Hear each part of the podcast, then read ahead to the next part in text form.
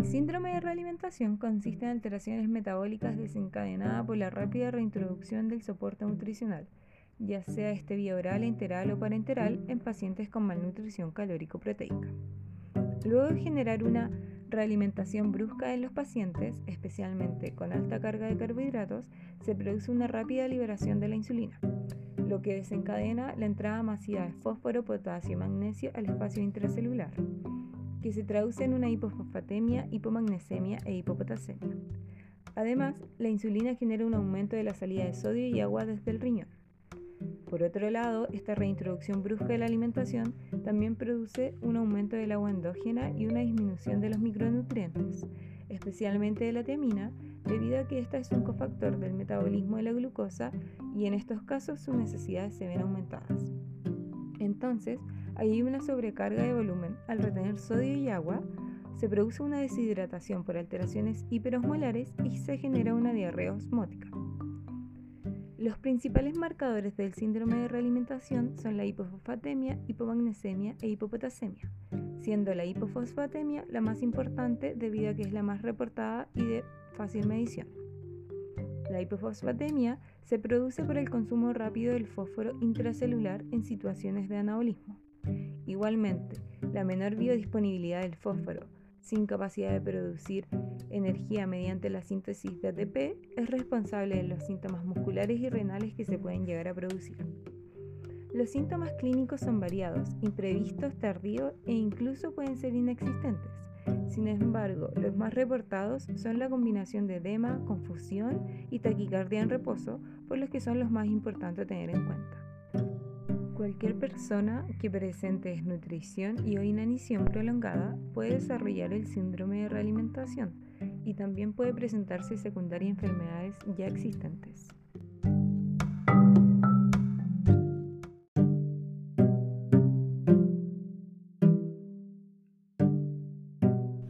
En pediatría se presenta con más frecuencia en recién nacidos prematuros que de término los recién nacidos prematuros con extremo bajo peso y también aquellos con restricción del crecimiento intrauterino presentan hipofosfatemia precoz. Esto se debe a que el 80% del flujo de fósforo placentario ocurre durante el tercer trimestre. En condiciones de anorexia materna y o desnutrición intrauterina se reduce aún más el flujo de este y otros nutrientes como calcio y el potasio. Es por esto que el déficit de estos tres nutrientes en prematuros son indicadores de la presencia del síndrome de realimentación, lo cual se asocia principalmente a la desnutrición intrauterina y el inicio de nutrición parental temprana de forma agresiva. Hay muy poca información sobre la prevalencia de este síndrome en pediatría, lo cual se puede explicar por la variabilidad de síntomas y signos con los que se manifiesta y la probable subestimación de este.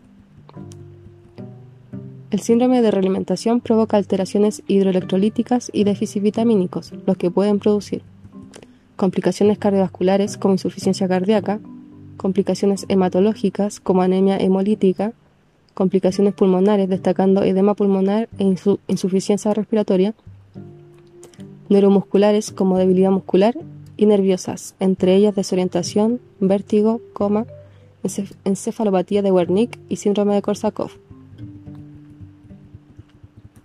A modo de conclusión destacamos que el síndrome de realimentación se puede producir por una reintroducción brusca de la alimentación en pacientes con malnutrición calórica proteica, ya sea vía oral, enteral o parenteral.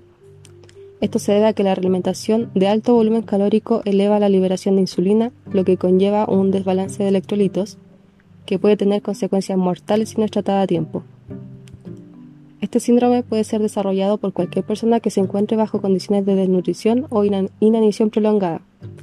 Sin embargo, al presentar ciertas enfermedades se es más propenso a desarrollarlo, especialmente en los niños. Por último, los pacientes con síndrome de realimentación pueden presentar varios síntomas que por sí solos son inespecíficos, como también pueden no desarrollar ningún síntoma. En niños, los síntomas se presentan normalmente de forma tardía e incluso con mayor variabilidad que en los adultos. Es por esto que tener un registro certero de su prevalencia se dificulta, lo que puede llevar a una subestimación de su presencia.